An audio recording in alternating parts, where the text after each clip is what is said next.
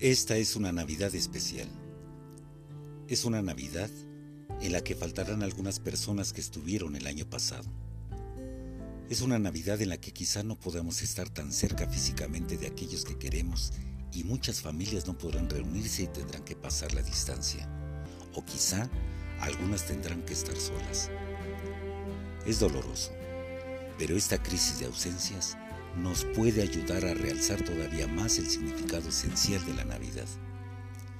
Esta Navidad nos invita a vivir con soledad varias cosas.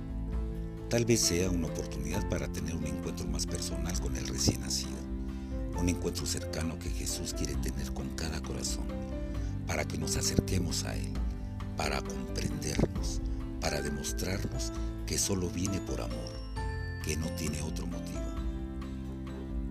Cada Navidad, Dios se hace pequeño para que no tengamos miedo a acercarnos a Él. Y vaya que nos hace falta. No quiere discursos, grandes regalos ni grandes multitudes. Quiere lo que quieren los niños. Cariño, ternura, amor. Y esto no es una consideración sentimental, es vida interior. La Navidad que soñamos no nos abandona, porque está por encima de la adversidad y la realidad reinante que el mundo está padeciendo. El nacimiento del Hijo de Dios es encuentro y cercanía. Tocaremos las campanas en la Nochebuena para anunciar que Dios ha mandado al Salvador y el niño de ternura estará en nuestros belenes y pesebres recordando que Dios, a pesar de nuestros pecados, se hizo niño, ternura y confianza para derribar los temores, para acercarnos a Él, para hacer vida para el mundo y justicia para esta tierra.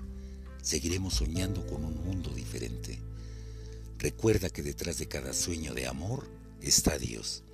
Y solo se puede soñar cuando hay esperanza. Y solo hay esperanza cuando hay ideales y razones para vivir.